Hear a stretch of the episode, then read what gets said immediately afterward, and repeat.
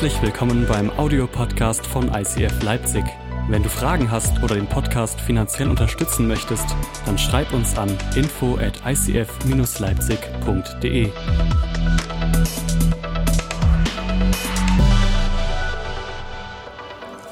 Ist es euch bewusst, dass wir in einer Zeit leben, die es so in der Geschichte noch nie gegeben hat, in der wir so viele Möglichkeiten haben, so viele Entscheidungen jeden Tag zu treffen haben wie nie zuvor in der Geschichte. Ich meine, das ist, wenn du einkaufen gehst, ist ja nicht, dass du nur, was weiß ich, Haarshampoo, hast du drei verschiedene Möglichkeiten. Du kannst hunderte von Haarshampoos haben und dir aussuchen, über alle Regale, über Amazon bestellen, in irgendeinen Supermarkt gehen. Wir Männer sind ab sieben komplett überfordert. Wenn wir sieben Dinge zur Auswahl haben, Frauen können mehr Dinge. Äh, die sind intelligenter ähm, und die können unter mehr Dingen entscheiden, aber wir Männer bei sieben hört es absolut auf. Ähm, man hat herausgefunden, dass Führungskräfte bis zu 20.000 Entscheidungen pro Tag zu treffen haben. Ich meine, wie viele Entscheidungen musstest du treffen, um hier heute Morgen zu sein? Es ist eine Serie von Entscheidungen und dann auch noch pünktlich zu sein. Es ist der Wahnsinn. Ähm, wenn wir uns mal bewusst machen, wie viele Entscheidungen wir zu treffen haben, dann wird uns vielleicht auch bewusst, wie anstrengend das sein kann. Und so habe ich es mal genannt, unter diesem Thema Gewohnheiten versuche ich mal ein bisschen über das Thema Entscheidungen zu sprechen. Wie treffen wir eigentlich Entscheidungen? Wie kommt es, dass wir eine Serie von Entscheidungen treffen in die richtige Richtung und gute Entscheidungen und damit auch gute Gewohnheiten in unser Leben implementieren? Aber es ist eigentlich so, dass ich es genannt habe, die Tyrannei der Wahl. Denn inzwischen ist es eben nicht einfach nur toll, welche Möglichkeiten wir haben und was wir alles entscheiden können, wie viel wir entscheiden können, sondern es ist richtig dicke anstrengend geworden, was man alles entscheiden muss. Und deshalb haben wir so ein paar Hilfsmittel inzwischen. Alexa, wo soll ich in den Urlaub gehen? Mr. Google, sag mir, wie das Wetter wird und was ich morgen anziehen soll. Die ganze IT-Industrie, die künstliche Intelligenz und so weiter führt uns dahin, dass wir in Entscheidungen treffen können in einfacher Art und Weise. Wenn du ins Restaurant gehst, gestern war ich äh, in Braunschweig und war beim Türke essen. Du liebe Zeit, das waren bestimmt eine Auswahl von 80 unterschiedlichen Gerichten. Das überfordert mich völlig. Ich liebe Restaurants, da hast du die Tageskarte, fünf, sechs, sieben unterschiedliche Gerichte. Was hat der Koch heute Lust zu kochen? Und dann suche ich mir was unter fünf, sechs, sieben Gerichten raus. Das ist doch angenehm. Aber 80 verschiedene Gerichte, es ist die Tyrannei der Wahl. Wir müssen so viele Entscheidungen treffen, überfordert uns, strengt uns an, wollen wir eigentlich nicht haben. Und doch müssen wir Entscheidungen treffen. Wie treffen wir die richtigen Entscheidungen? Tyrannei der Wahl. Dankeschön. Oder wie wir gute Gewohnheiten im Leben etablieren. Wir werden uns das gleich auch mal im, in der Bibel angucken. Das Coole ist in der Bibel, die Dinge, die wir da drin finden, das sind hochaktuelle Sachen. Du findest, it's all in the book. Ist, du findest alles in der Bibel, wo, was du zum Leben brauchst für unsere heutige Zeit. Das ist absoluter Hammer. Aber das werden wir gleich sehen. Vielleicht mache ich es mal praktisch. Ähm, um uns bewusst zu machen, wie wir Entscheidungen treffen. Wie hast du dich entschieden oder wie kam diese Entscheidung zustande, das anzuziehen, was du heute anhast? Sagen wir mal die nächste Folie. So, was ziehe ich heute an? Vielleicht manche von euch haben sich gestern schon überlegt, haben geguckt im Wetter-App, wie wird das Wetter, was ziehe ich an? Manche haben sich heute Morgen ganz spontan entschieden, manche wissen immer noch nicht, warum sie das anhaben, was sie anhaben. Wir machen uns wahrscheinlich gar nicht so viele Gedanken darüber und manche machen sich richtig dicke Gedanken. Wen werde ich heute treffen? Sieht gut aus. Ich habe ehrlich, ich habe gestern in Braunschweig noch neue Sneakers gekauft. Ja. Ich dachte, ich gehe heute zur ICF Leipzig. Das ist die von unserer, meiner Tochter und vom Schwiegersohn die Gemeinde. Und Sally sitzt hier mit ihrem Verlobten und sagt, was ziehe ich an? Es kann nicht sein, dass sie mal, es ist peinlich, Papa, wie du aussiehst. Also habe ich Sneakers gekauft und habe dann ein Bild am René geschickt und gesagt, kann ich die anziehen?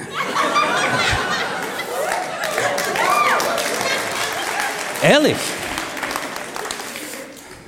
Und René hat es für gut empfunden, also jetzt hoffe ich, dass ich eure Gnade äh, erlange.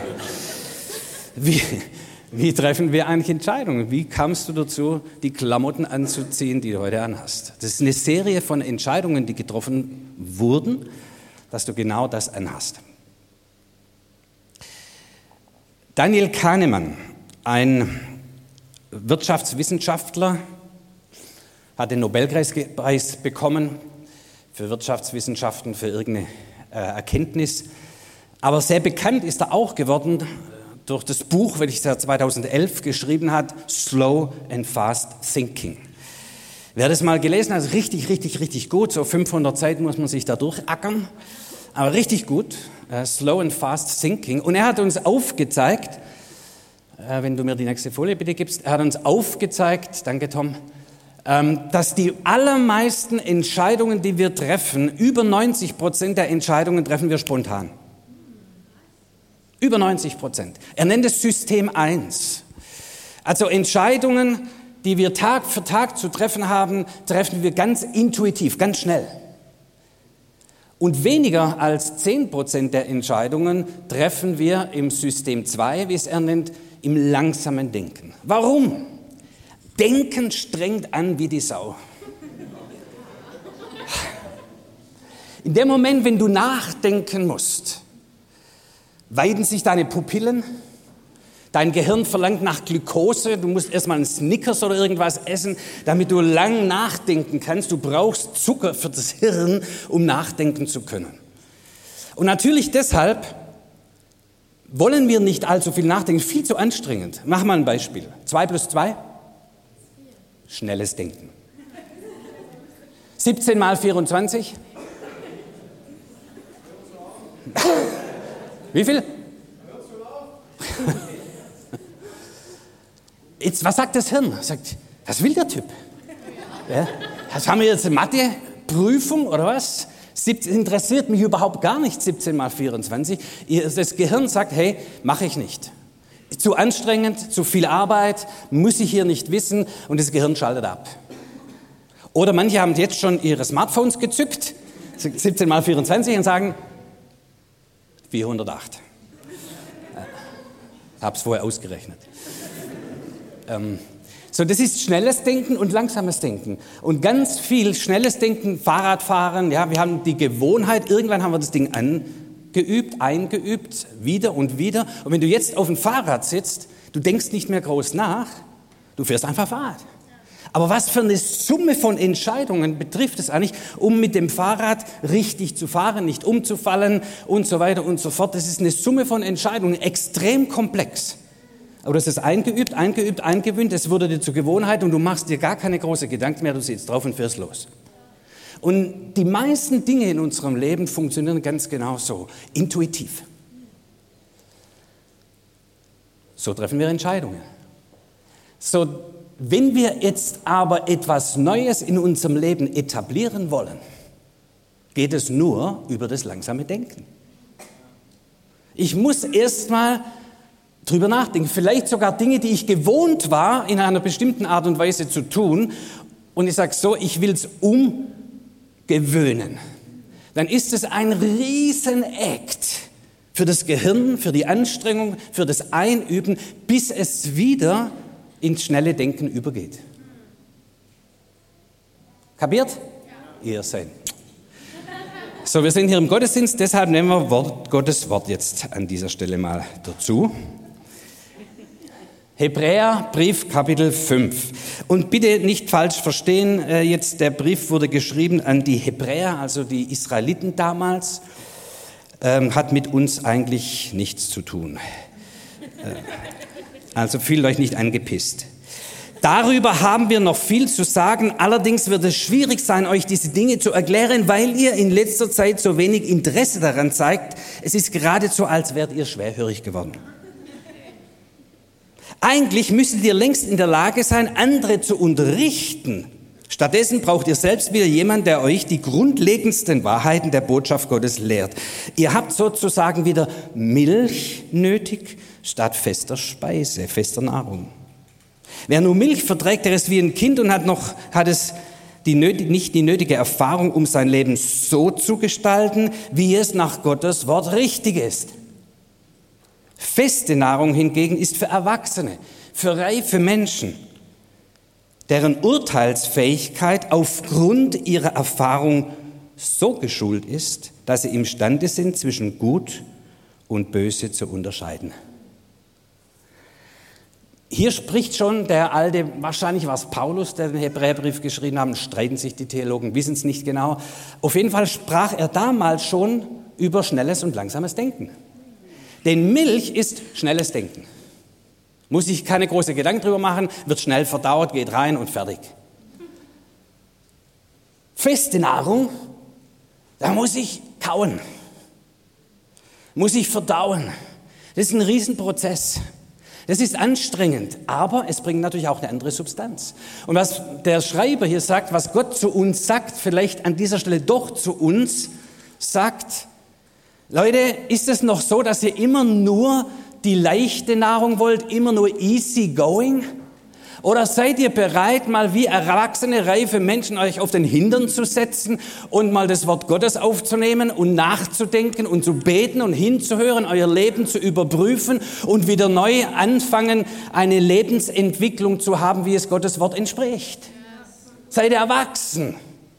Aber sagen, ach nee, es ist so anstrengend. Ich ziehe mir lieber mal ein paar Predigten rein und ich lasse für mich beten, was toll ist. Ja? Lege mir die Hände auf und zack, ist alles erledigt. Das wäre doch toll. Und es passieren solche Dinge. Aber viele Dinge in unserem Leben, ein gutes Leben zu entwickeln, eine gute Lebensgewohnheit zu entfalten, was eure Eltern euch nicht beigebracht haben, müsst ihr später schwerstens erarbeiten. Als Kinder lernen wir leicht. Ja? Weil die Kinder haben Lust zu lernen, bis sie in die Schule kommen, dann hört es auf. Aber indem die Kinder, die nehmen das auf. Warum lernen sie schnell oder leicht? Weil sie Lust haben, emotional sind. Was wir nicht Lust zum Lernen haben, können wir uns sehr schwer merken. So, wir lernen am Anfang über Leidenschaft und dann nur noch über den Schmerz. Es sei denn, wir sind verliebt, werden wieder leidenschaftlich. Und plötzlich gehen die Dinge wieder leichter. Wenn wir verliebt sind in Jesus, verliebt sind in sein Wort, verliebt sind in die gute Lebensart, verliebt sind, ein Leben zu führen, wie es uns die Bibel darlegt, wenn wir das lieben, dann geht es viel leichter, Leute. So wie wenn ihr verknallt seid in irgendjemand und plötzlich machst du Sachen, denkst du, bin ich eigentlich noch ganz sauber? Aber es ist, es geht so leicht, was vorher so schwer war.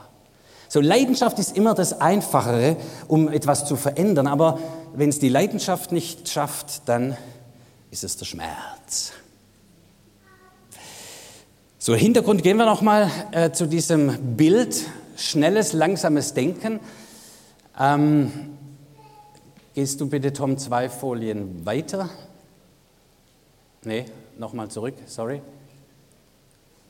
Da, genau. So, die Logik ist nun, wenn wir über 90 Prozent der Entscheidungen schnell treffen, dann ist es ja entscheidend, auf was greift unser schnelles Denken zu. Welche Grundlagen haben wir gelegt? Wenn wir sehr schnell uns entscheiden, das ziehe ich an, hoffentlich sein Kleiderschrank entsprechend bestückt.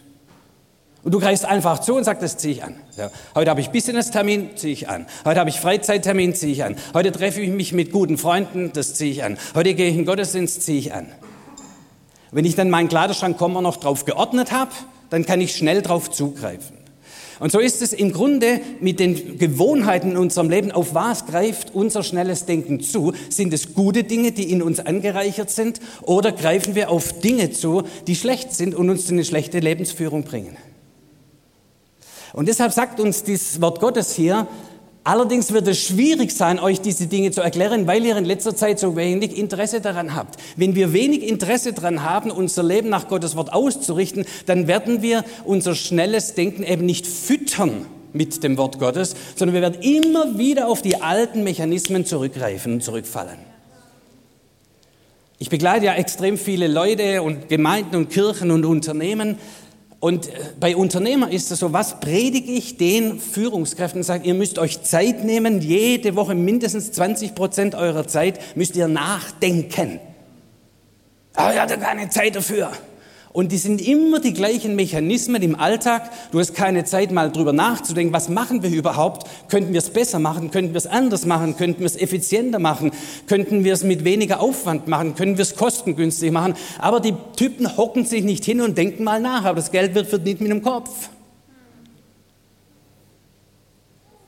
Und dann macht man immer wieder die gleichen Fehler. Bei Führungskräften schlimm, weil andere hängen noch hinten dran und müssen den gleichen Mist wieder und wieder machen, die gleichen Fehler wieder und wieder machen, weil die Führungskraft sich nicht hinsetzt und Dinge nachdenkt und verändert. Bei uns Christen ist natürlich alles super top, das ist alles besser, wir sind ja die Guten. Ja. Aber ich stelle auch da fest, immer wieder fallen wir in die gleichen Geschichten zurück. Beziehungskisten, ja. So, dann gab es eine Trennung, dann gab es Schwierigkeiten und schwuppdiwupp bist du zack am nächsten Tag mit dem nächsten Kumpel zusammen, mit dem nächsten Typ, mit dem nächsten Mädel zusammen und es laufen die gleichen Mechanismen wieder ab, die dich zum Zerbruch vorhin geführt haben. Geh nicht von einer Beziehung in die andere. Wenn was zerbrochen ist, dann sitz hin, denk nach und bete und höre und lass dich beraten und helfen. Was ist denn schiefgelaufen, bis du in neue Gewohnheiten kommst? Sonst nimmst du das Alte wieder mit in deine neue Beziehung. Und das schnelle Denken bedeutet, dass du Tag für Tag wieder die gleichen Dinge tust, wie vorhin auch. Kapitschko? So läuft die Kiste. Und deshalb sind wir hier herausgefordert und ist ja auch toll, dass wir Gewohnheiten uns aneignen und sagen, hey, wir brauchen einander, wir brauchen die Stärkung, wir brauchen die Ermutigung, dass wir Gewohnheiten einüben, trainieren, damit es ins schnelle Denken übergeht und es wie selbstverständlich ist und leicht ist, in dieser neuen Lebensweise zu leben. Habt ihr Lust drauf? Also, wer erwachsen werden will im Glauben, vier kurze Punkte. Erstens, dem Schmerz nicht ausweichen.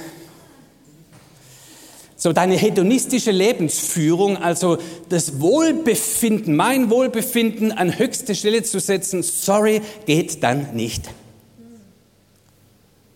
Und wir leben ja in einer Gesellschaft, wo der, das hedonistische Lebensgefühl, also das Hauptsache mir geht's gut, der höchste Wert geworden ist. Ich weiß, bei uns Christen ist das alles komplett anders. Unser höchster Wert ist, dass es dem anderen gut geht. Aber weiß nicht, ob es schon im schnellen Denken verankert ist. So, wenn, wenn ich immer nur danach schaue, dass ich möglichst wenig Schmerzen habe, dann werde ich Dinge nicht verändern, weil dies tut weh. Denken tut weh.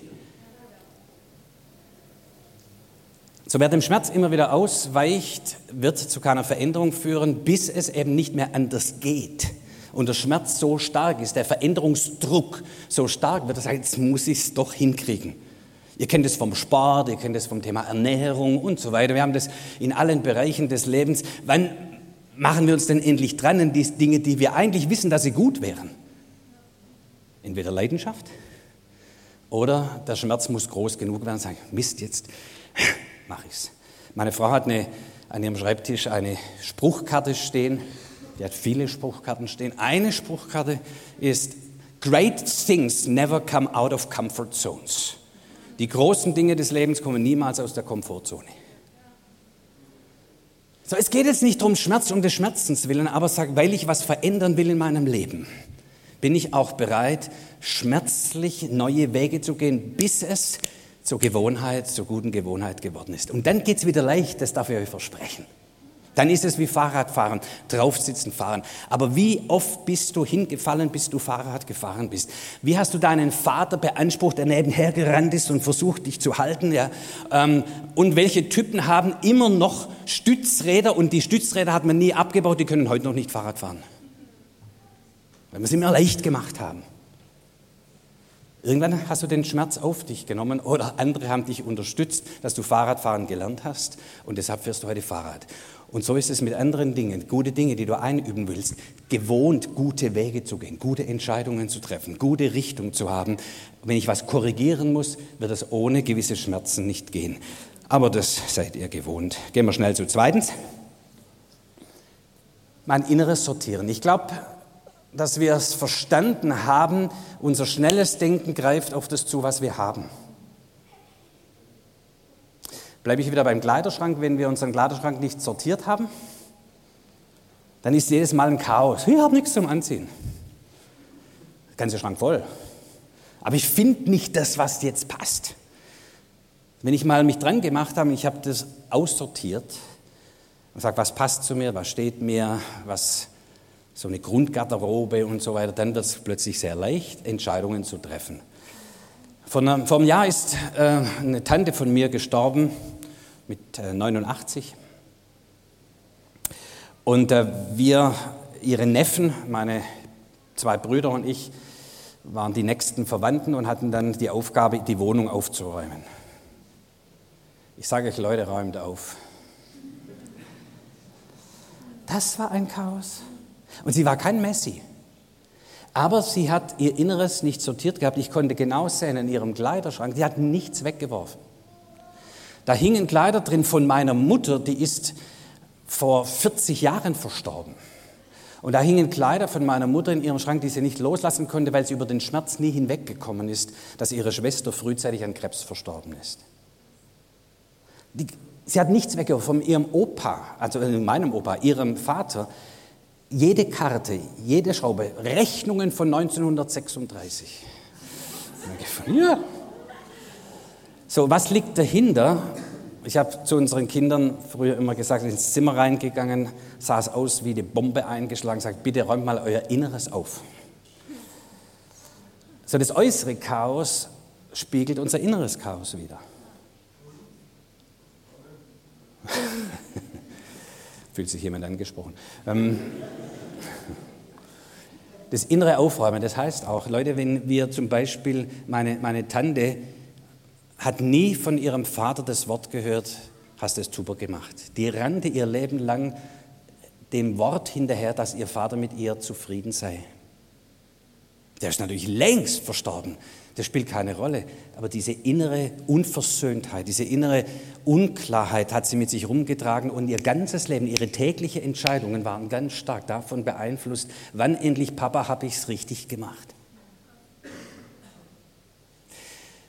unser Inneres aufzuräumen, unversöhnte Dinge in unserem Leben. Wenn du nicht versöhnt bist mit deinen Eltern, versöhnt bist mit dir selbst, versöhnt bist mit deiner Geschichte, dann wird im schnellen Denken, wirst du immer wieder auf dieses Unversöhnliche zugreifen und du hast Menschen, du bist gemein zu anderen. Wenn du innerlich Frieden hast, aufgeräumt bist, dann wird aus deinem Inneren auch der Frieden hervorkommen, weil das schnelle Denken kann sich nicht beherrschen, sondern es kommt dann spontan raus. Also haben wir die wunderbare Möglichkeit, auch hier als Menschen, die Christus kennen, die um Versöhnung wissen, um Frieden, um Liebe, um Kraft des Heiligen Geistes, die wir einander haben, uns helfen können, unser Inneres aufzuräumen, zu sortieren, auf das alles in uns geordnet ist. Und das ist möglich. Und es ist so schön, wenn dann unser Leben geordnet ist und du musst nicht jedes Mal die Zähne zusammenbeißen sondern es kommt wirklich aus dir heraus. Ein freundliches Wort, ein liebevolles Wort, ein geduldiges Wort, weil du in dir aufgeräumt hast. Hey Leute, nehmt's wahr, je früher, desto besser. Nehmt die Möglichkeit wahr, mit Leuten zu sprechen, zu beten, vielleicht auch mal eine psychologisch-therapeutische Hilfe in Anspruch zu nehmen, Dinge aufzuräumen, anzusprechen. Wenn ihr innerlich was habt, dann bitte bringt's auf den Tisch. Das ist nicht peinlich, das ist klasse. Denn viel schlimmer ist, wenn du nicht aufräumst und dich permanent verletzt und permanent andere verletzt, weil du innerlich eine Bitterkeit hast, einen Ärger in dir hast, eine Wut in dir rumträgst, die du nicht auf den Tisch zu bringen wagst. Und auch wir Christen, wir müssen nichts unter den Teppich kehren, sondern raus damit. Denn es ist Liebe und Gnade und Vergebung und Versöhnung da.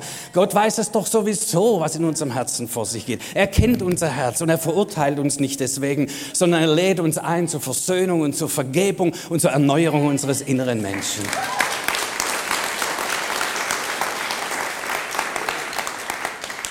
Drittens, den Heiligen Geist bewusst in deine Entscheidung mit einzubeziehen.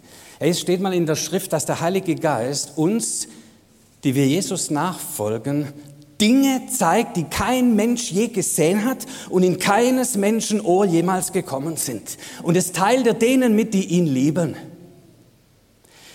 Das ist, das ist immer noch was, was ich kaum erfassen kann, was das bedeutet. Ich meine, selbst der größte Computer, den diese Welt hatten, IBM Watson oder was auch immer, kann sich nicht vergleichen mit dem Superhirn Heiliger Geist der alle Möglichkeiten hat, von der Schöpfungsgeschichte durch bis was immer werden, war, werden wird. Er hat alles in sich vereint. Dinge, die kein Mensch gesehen hat, die kein Mensch kennt, die völlig neu sind, sind im Heiligen Geist vorhanden und dieser Geist Gottes wohnt in uns.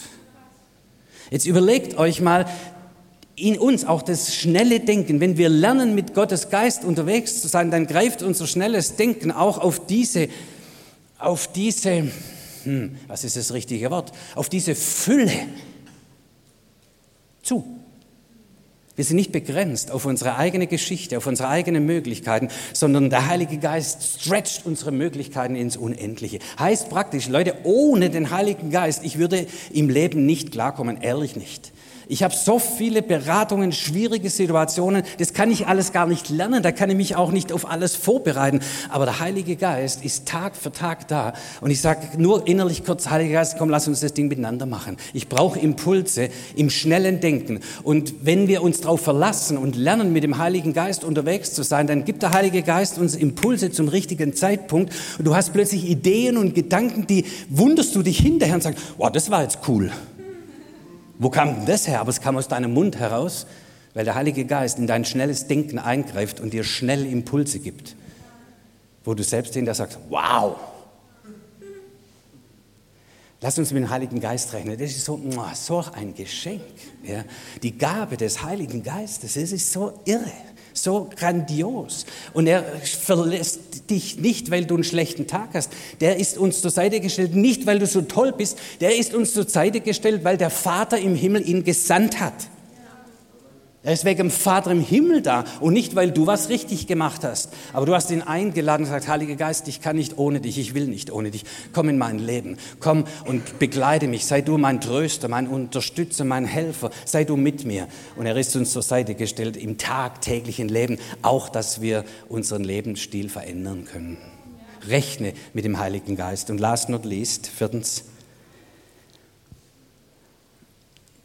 Hör nicht auf, deinen Erfahrungshorizont zu erweitern. Wie lernen wir? Indem wir uns auf Neues einlassen. Vielleicht lässt du dich heute zum ersten Mal darauf ein, eine Lebenserfahrung mit dem Heiligen Geist zu machen, mit Jesus unterwegs zu sein. Komm, lass dich doch mal drauf ein. Lass dich drauf ein. Sei permanent neugierig. Permanent neugierig. Ich will Neues lernen. Kinder lernen so viel, weil sie neugierig sind. Es nervt manchmal, oder? Überall krabbeln hoch und rum und sie wollen alles entdecken.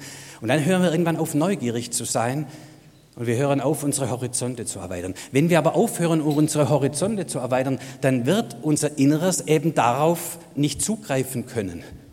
Nur was wir sättigen, nur was wir in uns aufnehmen, ist dann auch da, dass wir im tagtäglichen Leben auf das zugreifen können. So hör nicht auf zu lernen. Auch im Glauben ich habe Lust und Leidenschaft, Jesus Neues mit dir zu erleben. Es ist toll, was du mit ihm erlebt hast gestern und vorgestern, vor zehn Jahren, fünf Jahren, bei deiner Taufe, irgendwann ganz klasse. Aber er ist ein tagtägliches Nachfolgen. Sage, ich bin, ich bin neugierig, Jesus. Komm, lass uns diese Woche wieder was miteinander erleben. Was willst du mir noch zeigen, Heiliger Geist? Was willst du mir noch offenbaren? Was für eine Erkenntnis gibt es noch, die ich brauche, die mir hilfreich ist? Ich lasse mich drauf ein. Ich lasse mich auf den anderen ein, auch den Andersdenkenden drauf ein. Ich habe nicht ein schmalspuriges Ding nur, sondern ich höre dir zu. Ich lerne von dir. Wir lernen auch voneinander, denn Gottes Geist wirkt in jedem von uns. So, wenn dir das jetzt, ich komme zum Closing, habe noch zweieinhalb Minuten. Aber ihr könnt schon spielen, ist okay. Ja, ist cool. Nächste Folie, ja. So, wenn, wenn jetzt das Ganze für dich so ist und sagst, boah, weißt du überhaupt, mein Leben ist so ein Chaos. Wie soll ich denn anfangen, was Neues zu entfalten, zu entwickeln? Ich musste so viele Gewohnheiten ablegen, neue hinzufügen. Wie, wie fange ich überhaupt an? Ich bin völlig entmutigt, mir ist es zu viel. Wo ist der Faden, wo ich anfangen kann? dann möchte ich dir zur Ermutigung mitgeben, ganz am Anfang der Schrift, ersten Vers der Bibel steht, und, es, und die Erde war wüst und leer. Das hebräische Wort Tohu war Bohu. Es war hoffnungslos. Nächster Satz, und der Geist Gottes vibrierte über diesem Chaos, über dieser Leere, über dieser Hoffnungslosigkeit. Der Geist Gottes vibrierte, das ist das Wort, das im Hebräischen hier steht. Ein Brüten, ein Vibrieren, ein erwartungsvolles Bereitsein. Ich will was tun, ich werde hier was verändern. Ich möchte dir zusprechen, wenn dein Chaos in deiner Seele, in deinem Herzen, in deinem Kleiderschrank, wo auch immer, in deiner Finanzkiste, in deinen Beziehungen, wenn du das Chaos hast und sagst, ich weiß nicht, wo anfangen. Das Erste, was du tust, sag hier, Heiliger Geist, ich lade dich ein, brüte über diesem Chaos. Und weißt du, der Heilige Geist ist nicht nur dort, wo es ganz heilig zugeht. Der Heilige Geist ist dort, wo es chaotisch zugeht. Denn seine Lust und Leidenschaft ist, Dinge zu klären, zu ordnen, zu erlösen, zu befreien, Menschen wieder in Heilung und Heilsamkeit zu bringen. Der Geist Gottes brütet über der Gemeinde, der Geist Gottes brütet über deine Beziehungen, über deine Vergangenheit, über die Geschichten, die du nicht unter den Füßen hast. Der Heilige Geist ist da und diese Power Gottes, diese unglaubliche Power fängt an zu ordnen und dann kommt das Wort Gottes und der Herr sprach, es werde.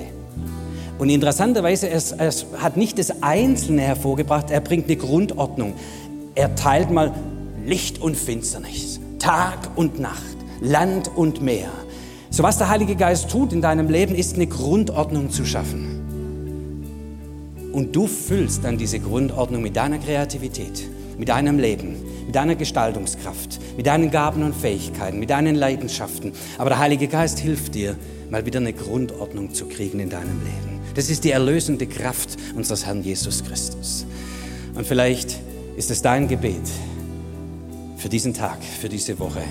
Heiliger Geist, hier ist mein Tohu Wabohu. Komm und vibriere drüber. Amen.